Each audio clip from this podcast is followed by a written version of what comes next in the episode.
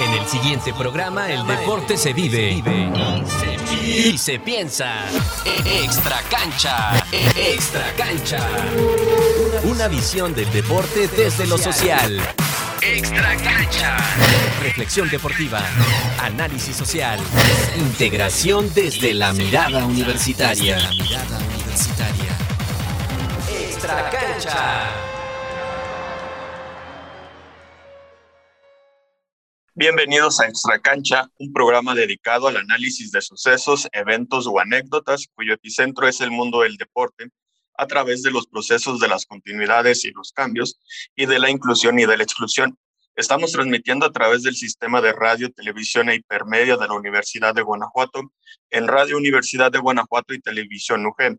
Mi nombre es Alejandro Vázquez, licenciado en Ciencia Política y estudiante de la Maestría en Análisis Político, ambas en la Universidad de Guanajuato.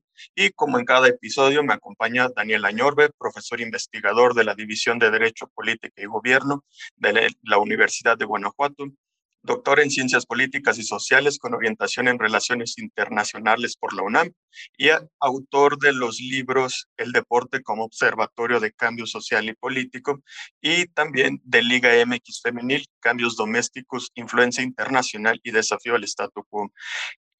¿Qué tal, Dani? ¿Cómo estás? Muy buenos días. Eh, gracias, Alex. Un gusto estar contigo nuevamente. Sí. Eh, como ya saben, en cada episodio nos han acompañado especialistas académicos con quienes platicamos del deporte desde lo social y en esta ocasión nos acompaña Dejan Mihailovic, maestro en Relaciones Internacionales por la Universidad de Belgrado en Serbia, doctor en Estudios Latinoamericanos por la UNAM y profesor investigador de tiempo completo de la Escuela de Posgrado en Educación, Humanidades y Ciencias Sociales del Tecnológico de Monterrey. ¿Qué tal, Dejan? ¿Cómo estás? Hola, eh, muy buenos días. Eh, gracias por la invitación, Alejandro, y un placer estar también con el profesor Daniel. Eh, Dejan, pues muchísimas gracias. Bienvenido a tu casa en la Universidad de Guanajuato. Para el auditorio, les recordamos que los programas están diseñados en dos secciones. La primera, práctica, en donde hablaremos de uno o varios temas empíricos relacionados con el deporte y la segunda teórica, en donde abordaremos tales fenómenos empíricos desde la literatura académica existente en torno a estos temas. También hacia la parte final del programa realizaremos algunas reflexiones en torno a los ejes que siempre analizamos en extracancha, es decir, el eje de la inclusión y la exclusión y posteriormente el eje de las continuidades y los cambios. Voy contigo de regreso, Alex. Así es, Dani. En este episodio que llamamos geopolítica y deporte, nos centraremos en la geopolítica del deporte durante la Guerra Fría y sobre el deporte en las sociedades socialistas de Europa del Este Ah, haciendo énfasis en la Eurocopa de 1992, en el contexto de la guerra de los Balcanes y la posterior disolución de Yugoslavia. Y en la segunda parte hablaremos sobre por qué ciertos países son afines al fútbol o al béisbol, en el, especialmente en el Caribe, y también sobre la migración norte-sur de los mega eventos deportivos. Como ya he dicho, eh, en este episodio que nos centramos en la geopolítica y el deporte, eh, primero me llaman poderosamente la atención dos, dos eventos, como ya decía, el de la Eurocopa de 1992 en el contexto de la Guerra de los Balcanes, pero también los incidentes del partido entre el Dinamo de Zagreb y el Estrella Roja de Belgrado. Eh, antes de pasar a esos dos eventos, quiero eh, preguntar a Dejan si puede contarnos sobre la geopolítica del deporte durante la Guerra Fría, especialmente en Europa del Este. Sí, eh, muchísimas gracias, eh, con mucho gusto. el tema del deporte sobresale lo que son los límites del entretenimiento o de la industria o de un jugoso negocio, sobre todo si pensamos en, en lo que es el estatus que tiene el deporte hoy en el mundo contemporáneo es muy interesante eh, echar un vistazo hacia el pasado y, recordar eh, algunos momentos de la, de la Guerra Fría, eh, que fue una, una guerra fría, vaya el, el adjetivo global, porque se sustentaba en muchas guerras calientes de carácter local y regional. pero más allá de esa determinación geopolítica, militar, los roces políticos, diplomáticos, culturales, económicos, comerciales, se desarrollaban prácticamente día a día e impactaban a nivel global. Y el deporte nunca fue una excepción. Eh, tanto Unión Soviética como los estados que formaban el bloque eh, junto con, con, este poderoso país eh, y la expresión militar llamada Pacto, Varsovia, Pacto de Varsovia por un lado, como el occidente, Estados Unidos y principalmente sus aliados europeos usaban los eventos deportivos precisamente para exhibir su músculo, como decimos, ¿no? Para popularizar su forma de cómo eh, propagar ¿no? Eh, lo que es eh, la salud poblacional, lo que es la competitividad, lo que es una manera de ver el modelo del desarrollo que ellos defendían a muerte. Y esto ocurría prácticamente en todo tipo de eventos como campeonatos mundiales, como Juegos Olímpicos, y el fútbol no era una excepción. Recordarán ustedes el año 1954, el Mundial de Suiza, era una final maravillosa que hoy eh, los libros de historia del fútbol eh, retratan eh, con mucho detalle, ¿no? Se enfrentaban Hungría de Puskás, Kocic, Cibor, Hidegukti y Alemania y sus poderosos jugadores también de la época, y era mucho más que un partido de fútbol, ¿no? era un enfrentamiento ideológico, político y, geopolítico. ¿no? Sabemos que eh, en la fase preliminar eh, Hungría humilló a Alemania, ¿no? Les metieron siete, ocho goles, no recuerdo mucho, eh, pero en la final fue otra historia, ¿no? después de estar adelantados en el marcador, los húngaros se, se este, relajaron demasiado y llegó el castigo y perdieron 3-2, ¿no? Entonces, hasta el día de hoy, eh, este tipo de eventos más Juegos Olímpicos, por ejemplo, otro, un, ejemplo más, Juegos Olímpicos de Múnich 72, la, la, famosa final de básquetbol entre la URSS y Estados Unidos, donde tres segundos antes de que termine el partido ya se había eh, proclamado eh, el, de que el partido había terminado, luego repiten estos tres segundos y los rusos maravillosamente encestan una canasta en, en último segundo y ganan, ganan el torneo. Eh, prácticamente en los Juegos Olímpicos eh, el, tablo, el, tablero de, de medallas eh, se repartía entre, entre estos países. Unión Soviética por un lado, Estados Unidos y por ahí Alemania Oriental, Alemania Occidental, ¿no? Reino Unido, Francia, etcétera. Había muy poco margen para los países llamados en aquel entonces tercermundistas o los países no alineados.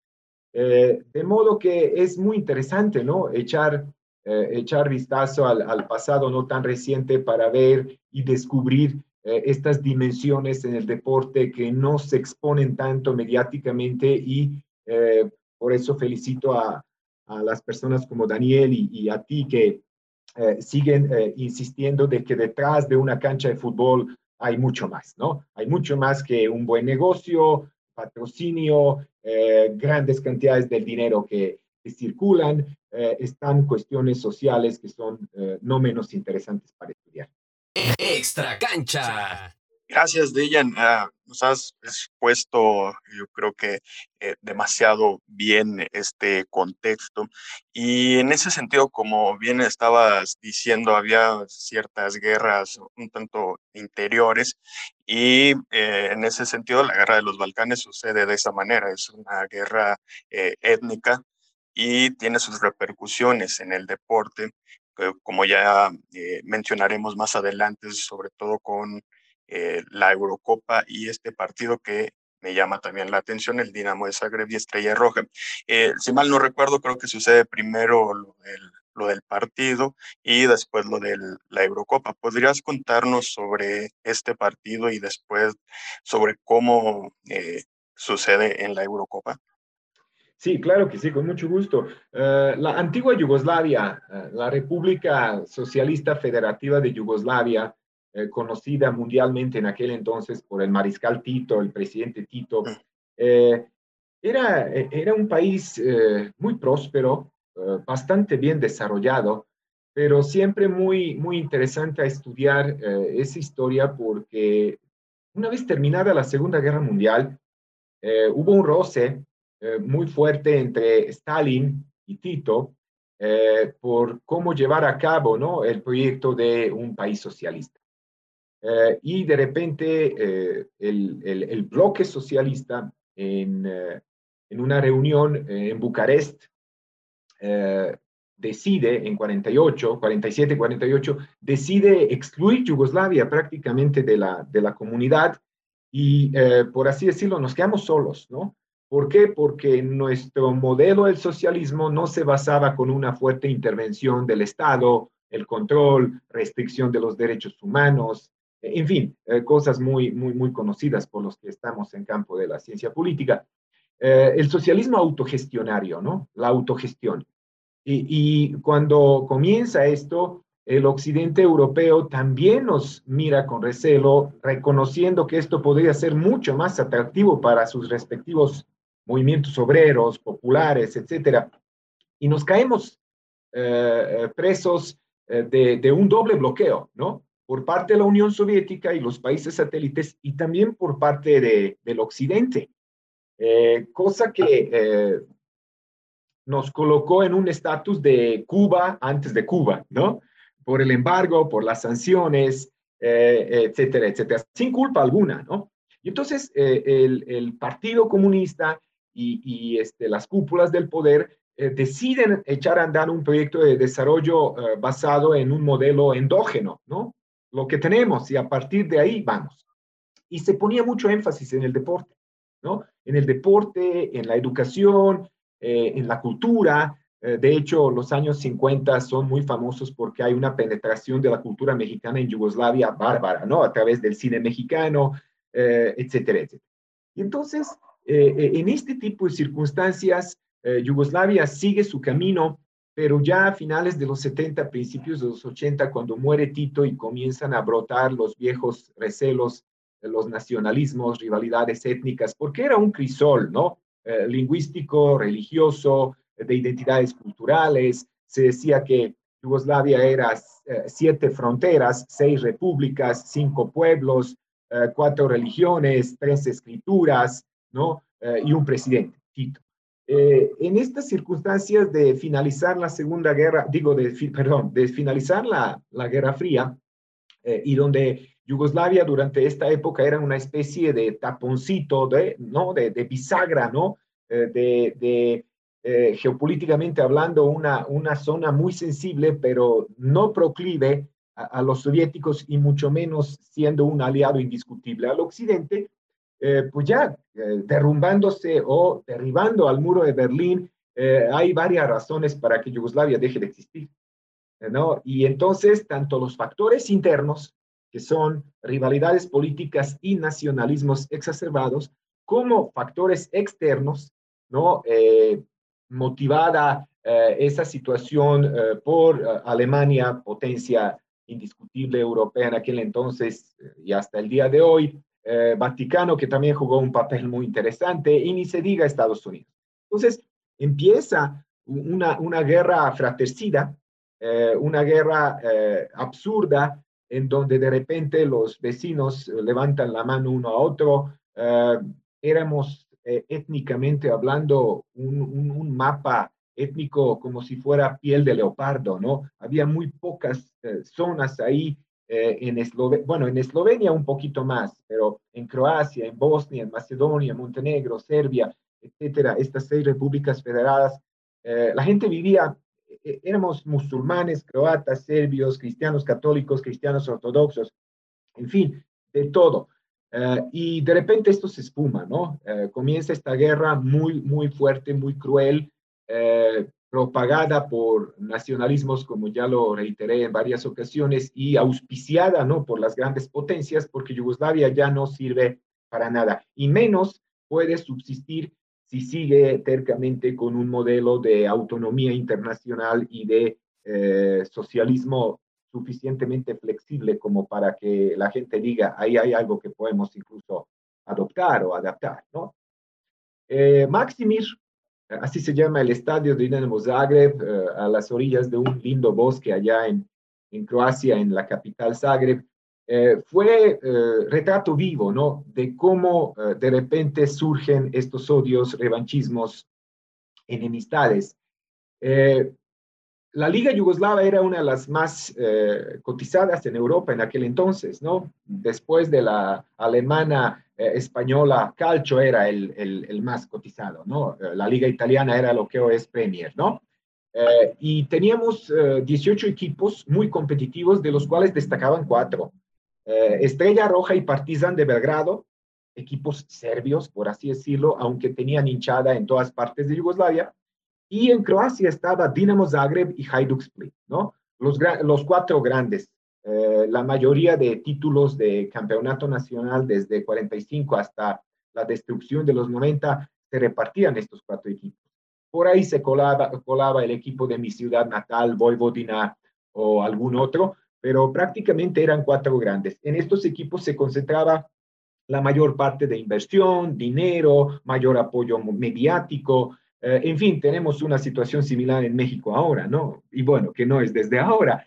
Eh, entonces, eh, llega este partido, llega este día del partido y la verdad, todo el mundo ya olfateaba que algo, que algo iba a suceder. Después de muchos años se descubrió que las hinchadas estaban eh, prácticamente armadas hasta los dientes de todo tipo de artefactos, ¿no? Molotov, cócteles Molotov, este, eh, palos de, metal, eh, en fin. el partido se suspendió, las hinchadas cruzaron las gradas y se enfrentaron. por ahí Zvonimir Boban, en aquel entonces una estrella joven del fútbol yugoslavo y que era campeón del mundo de sub-20 allá en Chile años anteriores, porque Yugoslavia llegó a ser campeón del mundo, eh, comienza a patear a un policía que entró a, poner orden. El problema era porque la, gran parte de los policías que aseguraban todo esto eran de origen serbio que vivían en Croacia, ¿no? E, en fin, eh, esto detonó lo que pasará posteriormente, poco a poco se eh, juntan las condiciones para que Eslovenia y Croacia, como repúblicas federadas, entidades federativas, declaren la independencia unilateralmente y que eh, luego, luego Alemania y Vaticano hagan un reconocimiento internacional. Eh, por, la, por el susto de los serbios que vivían en Croacia y que durante la Segunda Guerra Mundial se la pasaron muy mal porque fueron muchos de ellos decenas, cientos de miles masacrados por el régimen pro-nazi eh, de Ustaše en Croacia, se asustan, eh, también declaran la independencia en, en, los lugares donde eran mayoría de ese nuevo gobierno croata, empieza la guerra civil y el resto es eh, historia, ¿no? De ahí de Croacia se pasa la guerra a Bosnia. si en Croacia solo teníamos a serbios y croatas de protagonistas, aquí tenemos serbios, croatas y eh, los musulmanes de Bosnia, que como tales han sido reconocidos con el estatus de una nación, y entonces el asunto se vuelve eh, muy pesado, muy difícil, eh, es una auténtica tragedia. Para mí me despierta emociones muy fuertes porque no soy yugo nostálgico, pero bien pudimos pasar sin todo esto, ¿no? De 91 a 95 dura esta guerra, estamos marginados completamente de competiciones eh, internacionales, salvo Croacia, que sí participó en Juegos Olímpicos en Barcelona. Y el caso de Suecia, eh, que es muy interesante, eh, Yugoslavia, después de una vistosa participación del Mundial en Italia en 1990, donde quedamos eliminados trágicamente en un partido contra Argentina, que lo teníamos muy dominado, jugando con 10 hombres prácticamente todo el partido, porque Shaban un, central un defensa central, se deja expulsar por el árbitro. Eh, terminamos el partido empatados a cero, eh, llegan los penaltis, eh, Maradona falla, más bien Ivkovic, el portero, defiende esto, ya todos los yugoslavos nos veíamos en semifinales, pero Goicoechea paró más penaltis que Ivkovic y Argentina pasa e incluso llega a la final que pierde contra Alemania con ese penalti que quitó creo que Codesal, ¿no? Y, Alemania llega a, a, ser campeona. Entonces tenemos ese buen antecedente eh, se hace la eliminatoria para la Eurocopa. Eh, ganamos prácticamente con la mano en la cintura en nuestro, en nuestro grupo, eh, ocupando el primer lugar, pasamos a, la Eurocopa En aquel entonces el formato era diferente, solo había dos grupos de cuatro equipos. Eh, el presidente de la UEFA, Lennart Johansson, sueco, eh, logró que Suecia sea sede, ¿no? En, en Estocolmo, Gotemburgo, uh, Malmö y Norrköping, creo que había cuatro ciudades. Y eh, estamos nosotros en plena guerra y está en estira y afloja, ¿no? Si vamos, si no nos vamos, etcétera. Y la federación decide ir uh, unos 12 días antes de que empiece para aclimatarse, etcétera, pero todo el mundo pensaba que existe esa posibilidad de que se nos prohíba participar. Eh, llegamos allá, empezamos a entrenar en un acampamento ahí eh, a las afueras de la ciudad donde nos tocó eh, jugar y sale la resolución 757 de la ONU para marginar a Yugoslavia de todas las competiciones. para esto, John Major, en aquel entonces el primer ministro de, de Reino Unido, como nos tocó jugar contra Inglaterra, decía, eh, yo no voy a permitir que nosotros juguemos con los yugoslavos, ¿no? En fin, eh, se prohíbe la participación, eh, pero fue muy aparatosa el regreso de los jugadores. Fueron súper maltratados con policías tipo Robocop, con pastores alemanes, ¿no? Ladrando todo el tiempo en el trayecto del hotel al aeropuerto. Llegaron al, aeropuerto antes del mediodía y había el problema que eh, no, no, existía el permiso para que despegue el avión. Entonces los jugadores se quedaron ahí eh, varados más de 10 horas sin agua y sin comer. Eh, después les dieron algo de comer, pero el problema era que British Petroleum, la, famosa compañía petrolera británica, no dio permiso de poner querosina en el avión y que las autoridades suecas dependían de esa decisión. Eh, el piloto serbio tenía, eh, parece un, viernes 13, ¿no? Una película de terror. El piloto serbio del avión comenzó a amenazar de que va a levantar el avión con eso poco que tenía de, de querosina y lo va a aterrizar en, en, un país báltico, ¿no? En una autopista o algo así, en una carretera. En fin, eh, después de ese maltrato, antes de medianoche, eh, eh, se les dio el permiso porque si no salían este día, eh, el avión se quedaría en el suelo sueco y vayan a saber cómo, cómo regresarían los jugadores. Los jugadores, viejos conocidos suyos, independientemente de que hay una distancia de edades, Peja Mijatovic, que será futura estrella de Real Madrid, Dragan Stojkovic, actual entrenador de, la, de la selección serbia, eh, que terminará jugando en Olympique de Marsella, que ganará la Champions un año después de Estrella Roja. Eh, 91 ganó Estrella Roja, después Olympique, que jugó la final con Estrella Roja, va a ser campeona, eh, campeón de Europa. Slaviša Jokanovic, que terminará en Chelsea. Eh, ¿Quién me falta? Jugovic, la estrella de Juventus, ¿no? Stojkovic, Mijatovic, Jugovic, Jokanovic, eh, por ahí me falta otra estrella, pero no recuerdo ahora muy bien. Teníamos un equipazo y todo el mundo veía a Yugoslavia ganando, ¿no?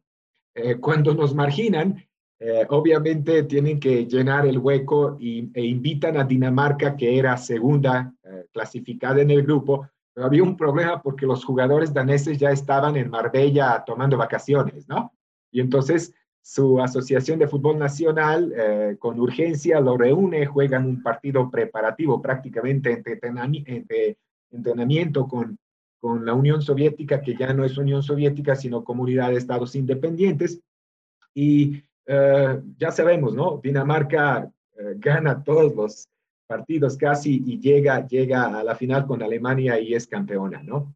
Entonces, eso es una historia muy interesante eh, tiene sus detalles eh, tragicómicos, pero es el reflejo vivo de cómo a veces la política y el deporte están más que entrelazados. Aunque los grandes directivos de la UEFA y FIFA en aquel entonces, Joao Avelange y John, uh, Lennart Johansson decían, no hay, que, no hay que mezclar de política y deporte, esto es una gran mentira.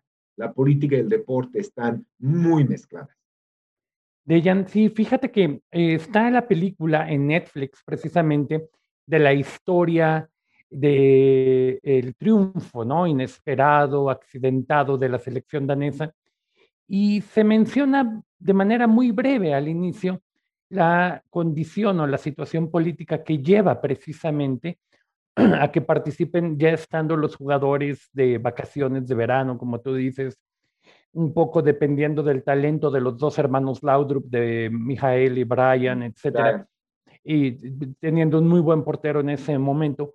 Pero sí creo que, por ejemplo, para nuestra audiencia en Extra Cancha, es bien interesante que antes de ir a ver esa eh, película, ¿verdad? Ese documental, es una peli documental, pues te puedan escuchar el día de hoy para comprender esto, comprender también la cuestión que se vivía eh, de eh, pues, nacionalismos, ya ahora sí que intraétnicos, etcétera, interétnicos dentro de la ex Yugoslavia, para que la puedan disfrutar y puedan comprender mejor esta, esta película. Eh, me parece fantástico. Yo te había escuchado eh, narrar esta historia ya precisamente en el Congreso de la MEI y dije, eh, le decía a Alex desde que estábamos planeando la temporada, le dije, tenemos que invitar a, a Dejan porque es una cosa verdaderamente increíble esta historia. Le digo, yo sé que para Dejan trae una serie de pues connotaciones muy personales que no siempre son gratas, pero que al mismo tiempo yo creo que son parte de la historia y merecen y necesitamos contarlos porque de otra manera se borra la memoria colectiva y nos quedamos con esa idea falsa de que el deporte simplemente es un gran negocio, que lo es, que se mueve nada más por consideraciones de geoeconomía cuando también se sigue moviendo por consideraciones de geopolítica. Estamos llegando a la pausa comercial y nos vemos en unos minutos con nuestra audiencia. Extra cancha. Integración desde la mirada universitaria. la mirada universitaria. Continuamos. Extra cancha. Integración desde la mirada universitaria. la mirada universitaria. Regresamos. Bienvenidos de vuelta a Extra Cancha. Les recordamos que estamos transmitiendo a través del sistema de radio, televisión e hipermedia de la Universidad de Guanajuato en Radio Universidad de Guanajuato y Televisión UG. Mi nombre es Daniel Añorbe, profesor de la Universidad de Guanajuato. Me acompañan, como en cada programa, Alejandro Vázquez, estudiante de la maestría en análisis político de la propia Universidad de Guanajuato, y en este, nuestro último capítulo de Extra Cancha, nos acompaña un invitado verdaderamente de lujo, Dejan Mihailovich, profesor del Instituto Tecnológico de Estudios Superiores de Monterrey. Hemos estado hablando sobre la geopolítica y hablaremos, como anunció Alejandro, sobre la geoeconomía del deporte en la era de la globalización.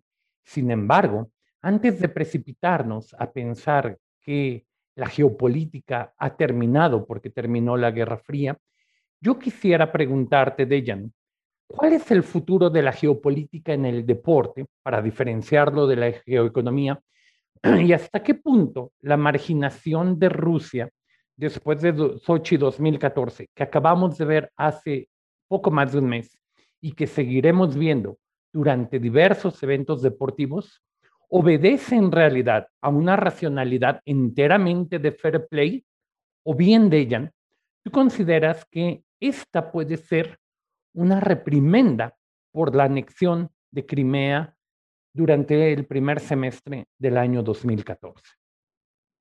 Sí, muchísimas gracias. Qué interesante introducción y, aún más eh, tu pregunta. Eh, pues mira, eh, tú sabrás que cuando trabajas con tus estudiantes, la época, la Guerra Fría, entre otras cosas, puedes documentar esto con, con los boicots, ¿no? Del occidente a los Juegos Olímpicos de Moscú de 1980, ¿no? y eh, que los soviéticos y los países bajo el dominio soviético devolvieron el boicot para los Juegos Olímpicos de Los Ángeles 1984, ¿no? Eh, estas dos contiendas eran así como que de, eh, por así decirlo, faltaban, ¿no? Faltaban grandes deportistas, plusmarquistas mundiales, sobre todo en atletismo, en, en, en natación, en gimnasia, que son por excelencia eh, deportes olímpicos que todo el mundo sigue y quiere ver.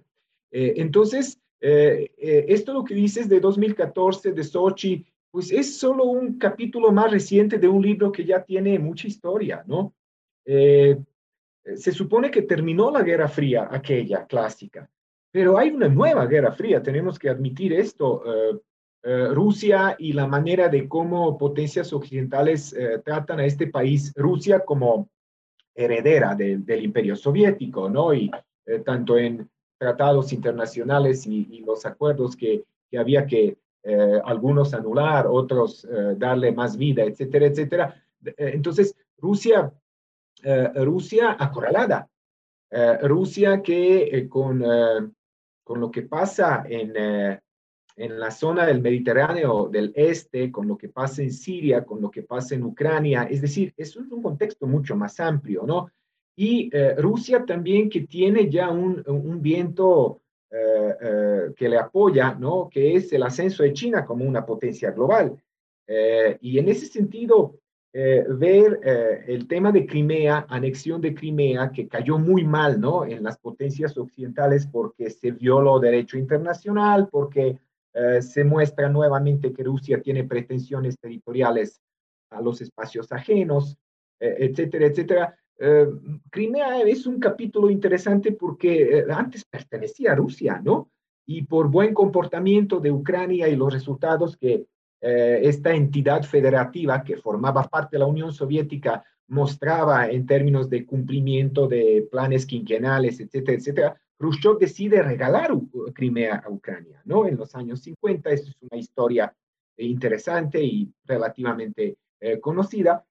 cuando comienza a estallar el conflicto de una guerra civil que amenaza salirse del control y cuando la población mayoritaria en la zona de Crimea, eh, que son rusos, se siente eh, completamente amenazada, ¿no? Porque de repente hubo posibilidad de que se, eh, se les declare como ciudadanos de la de segunda, ¿no? Y que el ruso no sea el idioma oficial y que luego por ahí también hay una cuestión religiosa muy interesante, ¿no? En Ucrania hay eh, cristianos ortodoxos, con el, eh, con las, eh, del patriarcado de Moscú, cristianos ortodoxos del patriarcado de Kiev, católicos, uniatas, etcétera. Es, es, es, complicado, ¿no? Pero cuando lo vemos en el caso del deporte, ¿no? Lo que fue Sochi, la historia del Sochi, donde prácticamente se genera una tensión impresionante por parte de los medios occidentales para mezclar nuevamente lo que es Rusia, decisiones políticas de Putin y el deporte que se utiliza como una cancha de chantaje, de estira y afloja. Eh, encima de todo esto viene el escándalo del dopaje, ¿no? Que es un fenómeno que acompaña el deporte mundial desde que se volvió una industria en donde prácticamente el dinero es el que manda, ¿no? Eh, es muy interesante ver, ¿no? Cómo Comité Olímpico toma decisión de que esto, esto, esto, esto y esto no te lo puedes tomar y esto, esto, esto y esto, uh, atáscate, ¿no? Eh, si es un eh, criterio científico, que lo dudo mucho que, que así sea, ¿no? Eh, casos de dopaje, muy de dopaje muy sonados en prácticamente todos los países, ¿no? Atletas estadounidenses, sobre todo mujeres, de ex Alemania Oriental, y muchos de ellos incluso sus vidas interrumpidas, ¿no? Por un infarto, por una enfermedad crónica a causa, ¿no? De todo lo que se metían para lograr medallas, eh, etcétera, etcétera. Entonces, eh, eh, el, tema de Sochi, nuevamente aquí, Alejandro, Daniel, es una razón más, ¿no? Para estudiar esta dimensión geopolítica en el deporte, porque más adelante veremos que tenemos una especie de mudanza, ¿no? De grandes sedes de contiendas mundiales eh, hacia los países emergentes, ¿no? Que antes se les llamaba economías emergentes, ahora son potencias emergidas, ¿no? ¿Estarán de acuerdo? De repente tenemos eh, Juegos Olímpicos en China, ¿no? Eh, mundial en Rusia, Mundial en Brasil, Juegos Olímpicos en Brasil, ¿no? Y entonces los BRICS toman un protagonismo donde realmente esto es una lógica consecuencia de, de, de, las huellas del dinero, ¿no? Si quieres estudiar una situación de deporte, eh, mete el asunto de geoeconomía, geofinanzas, ¿no? Simplemente rastrea cómo, cómo son los caminos del dinero. Y este fenómeno de que de repente los grandes dueños de los clubes con tanta tradición en la Premier, en, la, eh, en el calcio, en, la Liga Española, eh, son magnates de Medio Oriente, chinos, tailandeses, ¿no? O, incluso rusos, ¿no? Que fue el caso más comentado y sonado de Roman Abramovich eh, con el Chelsea, ¿no? En la época de, de que Chelsea comienza a recuperar su glorioso pasado e incluso juega un rol protagónico en la Champions, etcétera. ¿no? Entonces, eh, en ese sentido, Sochi, Crimea, otra vez, tal vez soy aburrido con eso de que una vez más tenemos el mismo capítulo escrito por protagonistas nuevos, ¿no? nada nuevo bajo el sol. Hay una rusofobia que tenemos que entender también por parte del occidente, ¿no? En contra de este país, ¿no? Rusofobia perfilada desde siglos XVIII y XIX prácticamente, ¿no? La invasión napoleónica a Rusia zarista, luego la invasión hitleriana a Rusia bolchevique y, luego también el acoso eh, occidental a Rusia neoliberal de Putin, ¿no? Entonces, Rusia atravesó sus épocas, regímenes... Y guerra de Crimea en 1853, como una especie de espina en el ojo, ¿no? Claro.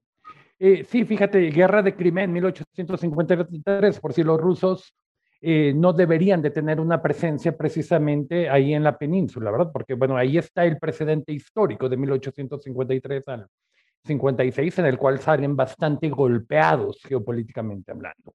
Sí, sí, sí, fíjate, lo dijiste, ¿no? Y, esa necesidad de tener una base naval en mares calientes, ¿no? Por eso Siria, Tartus, ¿no?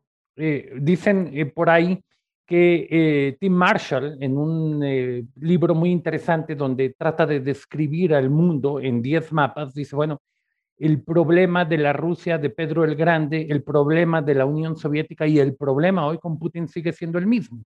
Sus soldados se siguen bañando las botas en aguas congeladas o bien en aguas muy frías, ¿no? Dice entonces, o patinan o aguas heladas, pero no pueden meter bien los pies porque siguen sin tener puertos calientes, cálidos, y en este caso, pues eh, digamos, no es una cuestión de justificación, simplemente es comprender geopolíticamente por qué Putin tiene esta necesidad de tener acceso a puertos al menos templados, ¿no? Entonces, esto es algo importante, que también explica la presencia y la defensa de Siria, ¿no? Para, tener el único puerto mediterráneo, que es un puerto menor como el de Tartus. E, excelente observación tuya. Mencionabas algo tú muy, muy importante que la cuestión de los boicots, ¿no? Si uno piensa los boicots, los boicots no es algo nuevo, ¿no? Ni fue algo nada más episódico del 80 y del 84 con este contra boicot, ¿no? Para restregarles en la cara el boicot del, del 80 a propósito de la invasión a Afganistán, a propósito de que estamos saliendo de Afganistán hace 10, 11 días, ¿no? Y regresando a Afganistán. Pero 72, 76, si bien es cierto, 72, 76, 68, los boicots tienen más que ver con la cuestión del apartheid en Sudáfrica, etcétera, pero que corta una serie de vidas olímpicas, no por dopaje, pero por consideraciones políticas. El 80 y el 84 ya es eh, una confrontación ya abierta de Guerra Fría. Y llama la atención porque, si bien es cierto, ¿verdad? James Riordan lo explica maravillosamente en los libros que tiene múltiples. Yo creo que es el más grande estudioso del deporte en las sociedades comunistas, ¿no? Eh, ¿Cómo habla en realidad de que sí, si bien es cierto, como tú ya habías mencionado en la primera parte del programa, siempre era esta disputa entre la Unión Soviética y Estados Unidos. A veces ganaba uno el medallero, a veces el otro, a veces había un stalemate, había una paridad con una cierta presencia de la República Democrática Alemana, sobre todo más que de la federal.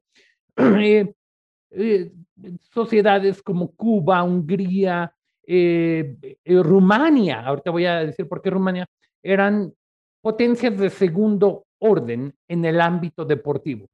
Rumania, si tú revisas los medalleros históricos, fluctuaba entre el noveno y el lugar 14, es decir, estaba casi siempre en el top 10, pero no de ninguna manera podía quedar en el podium máximo. Sin embargo, con la cuestión del boicot, el desafío que hace Rumania en 1984 acaba quedando en segundo lugar. Y cuando tú revisas el medallero, cómo queda en segundo lugar por encima del resto, ¿verdad? Solo atrás de Estados Unidos, se puede ver que gran parte de sus medallas vienen en deportes de apreciación, donde el jueceo juega un rol central entre el ser el segundo, el tercero el cuarto lugar. Y esto no es ninguna cuestión fortuita, marginal, azarosa. Cuando entran al estadio olímpico, al Coliseo, la segunda selección o delegación nacional, más que selección, delegación nacional más vitoreada, es la, es la delegación rumana, precisamente porque estaba desafiando. Si bien es cierto, como tú has dicho, Yugoslavia no era ni primer ni segundo mundo, porque era parte, era uno de los grandes líderes de los no alineados y tenían su socialismo, su comunismo endógeno, que ya nos mencionaste, que es sumamente importante lo que nos mencionaste, pues Rumania, al igual que el resto de los países de CAME, al igual que los, el resto de los países de Pacto de Varsovia, pues estaba alineado. Yo no me puedo imaginar de ella de ninguna manera a Rumania en los años 60, en el primer lustro de los 70, desafiando un boicot soviético. No me puedo imaginar desafiando un boicot y no sufriendo las repercusiones del 56 en Hungría o el 68 en la primavera de Praga, ¿no? No, no simplemente es impensable. Entonces ahí nos invita a ver hasta qué punto la cuestión de haberle restregado esta cuestión a la Unión Soviética y de esta manera fungir como un termómetro geopolítico, es decir, no es porque Rumania hace este boicot que la Unión Soviética se debilita y empieza perestroika. Es al revés. Es debido a que la Unión Soviética ya tiene contradicciones insalvables. Es debido a que la Unión Soviética tiene este cambio de liderazgos de Brezhnev, Andropov, eh, Chernenko, eh, Gorbachev en un periodo de cuatro años, porque es una gerontocracia, que ya hay este nivel de putrefacción y de contradicciones que va a permitir que una gallina se salga del gallinero y esa gallina se llamó Rumania, ¿no? Entonces, esto es algo bien, bien interesante. Eh, aquí yo creo que cerramos la parte de la geopolítica estrictamente y vamos a entrar a una combinación entre lo que es la geopolítica, la geoeconomía y un poco también la geohistoria del deporte. Alex, a mí me gustaría preguntarte, desde este libro maravilloso que escribe este colega argentino, Pablo Alabarces, de historia mínima del fútbol, que a mí me parece que no nada más es una historia mínima del fútbol, es una historia mínima de la geopolítica del deporte en el continente americano. ¿Qué es lo que nos explica, nos puedes explicar, Alex, de por qué ciertos países en América Latina, en el continente, son afines al fútbol, han sido varias veces campeones del mundo, ¿no? A la hora que eh, juntamos los títulos de Brasil, de Argentina y de Uruguay, pues tenemos la mitad de los títulos mundiales, ¿no? Mientras que hay otros países que son verdaderas potencias del béisbol, ¿no? Puerto Rico, Cuba, Dominicana, que verdaderamente son potencias de primer índole.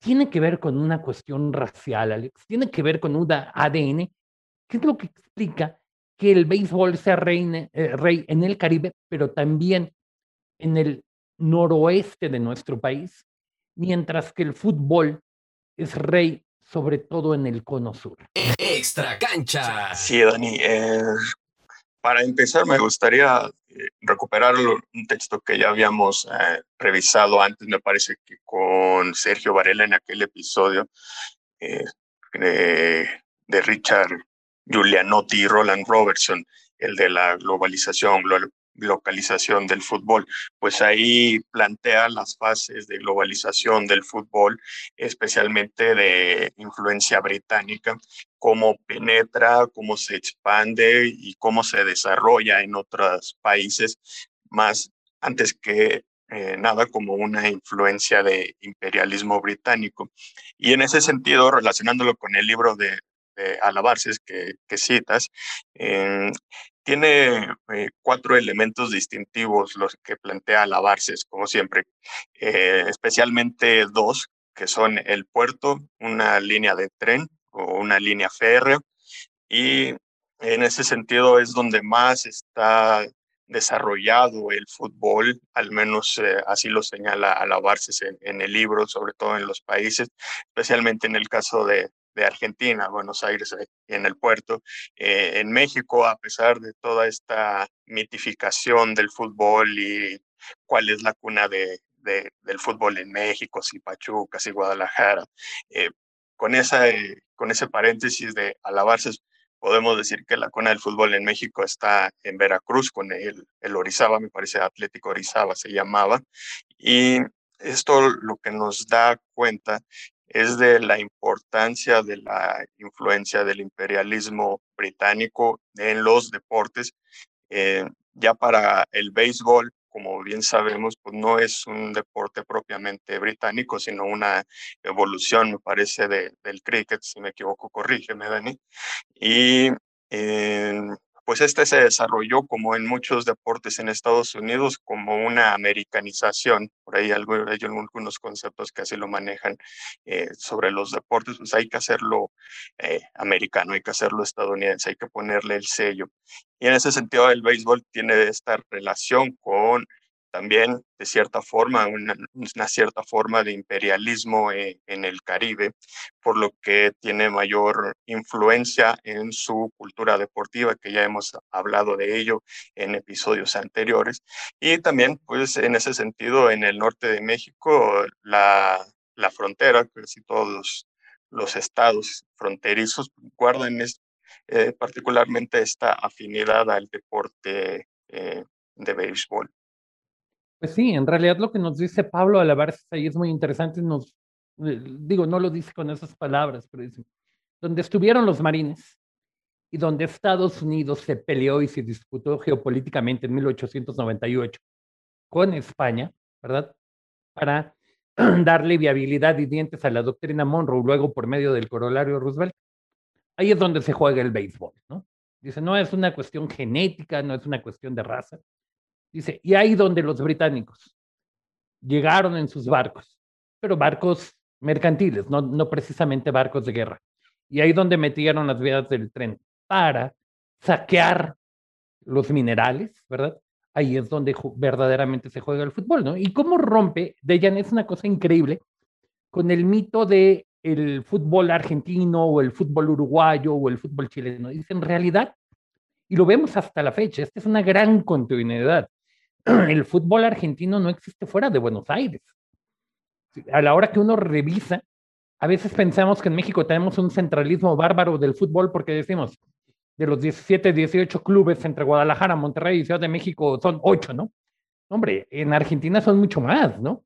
En Argentina prácticamente existe el fútbol bonairense y un par de clubes más. ¿Cuáles son, Alex? Me parece que son Rosario Central y... Sí, está Talleres de Córdoba, Rosario Central. Eh, pero, pero, se acabó. Vaya, no son tan expuestos mediáticamente, no, no tienen un impacto más allá de Estado Nacional allá. Exactamente, lo mismo pasa en Chile, ¿no? Entonces, es una cosa bien interesante. Igual, ¿no? Dice el béisbol, se jugó precisamente en aquella cuestión, eh, no lo dice Alabarces, pero yo lo siento así de ella, no sé qué opinas es como una concepción de eh, Alfred Tyler Mann, ¿no?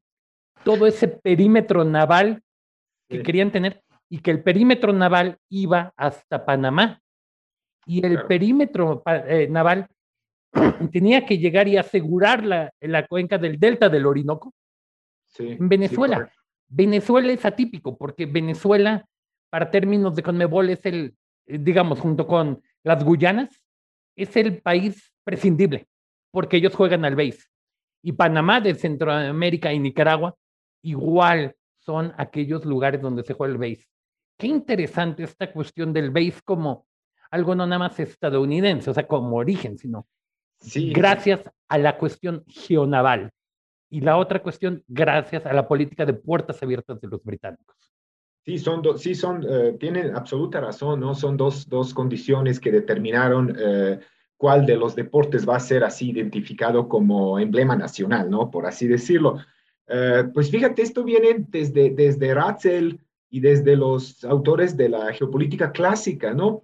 Eh, eh, pero todos ellos incluso estaban muy, muy cuidadosos de no cometer el error de, de, ese determinismo geográfico, ¿no? De la geografía física. Sí, las condiciones que están en alrededor nos limitan, ¿no? Difícilmente ustedes me van a invitar a un partido de básquetbol a la una de la tarde en Jordania en pleno desierto, ¿no? Sería como eh, suicidarnos, ¿no?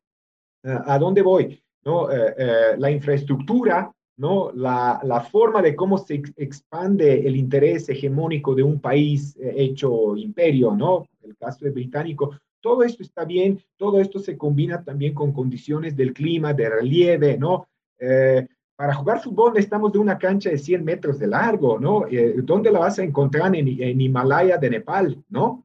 Eh, y, Nepal no figura en, el mapa de, FIFA, no figura como un país importante, digamos, con todo respeto, ¿no? Lo mismo puede pasar incluso con ciertas partes de los países eh, que sí son eh, conocidos futbolísticamente, pero em, eh, cuando pensamos en, en, fútbol brasileiro, pensamos en, en los grandes equipos de Río y de Sao Paulo, ¿no?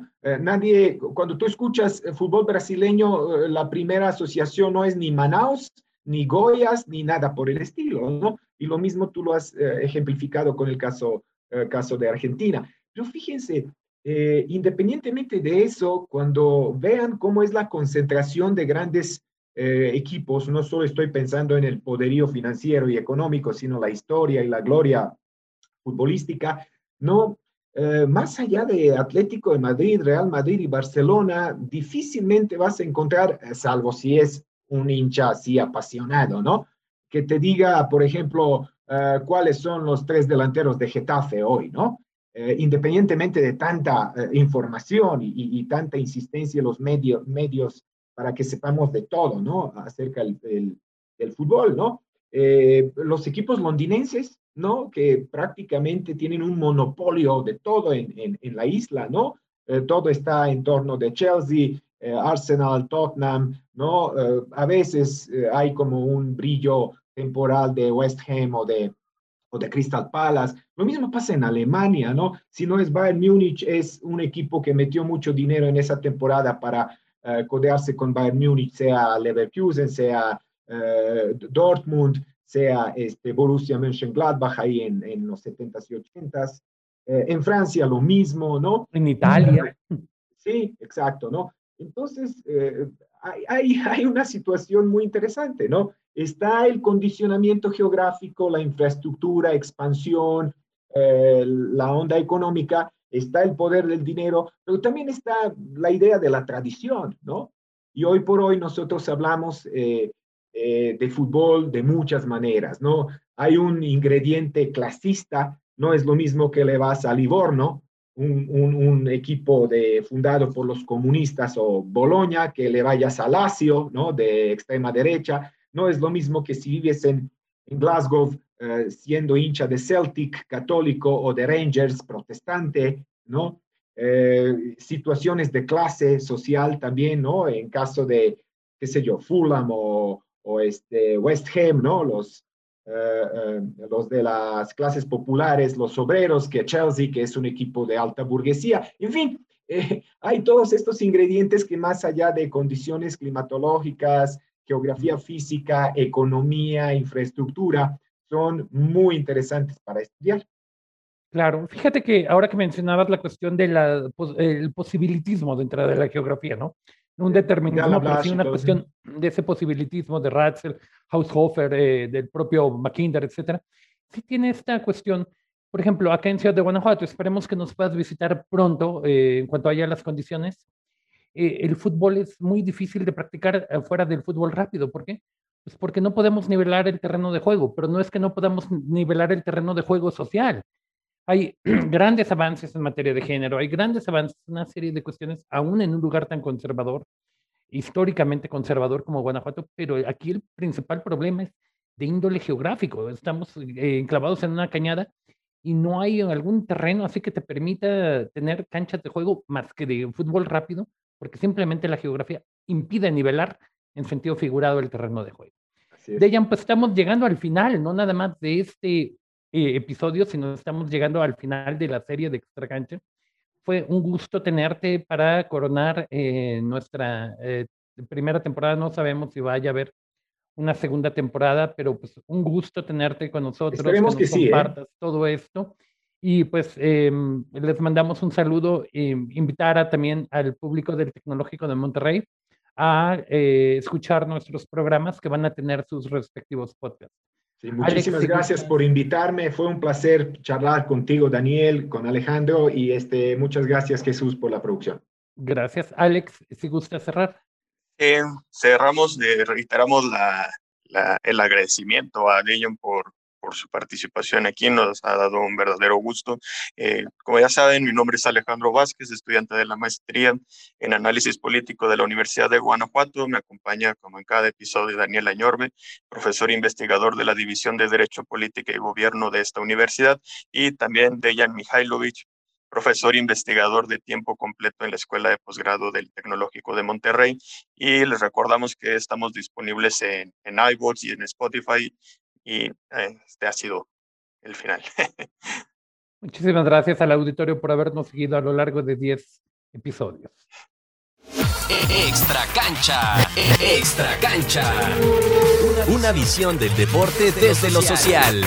Extra cancha es una producción del sistema de radio, televisión e hipermedia de la Universidad de Guanajuato y el cuerpo académico, gobierno, instituciones y organizaciones en el contexto de la globalización. Realización y conducción, Daniel Añorbe Añorbe y José Alejandro Vázquez Hernández. Extra cancha.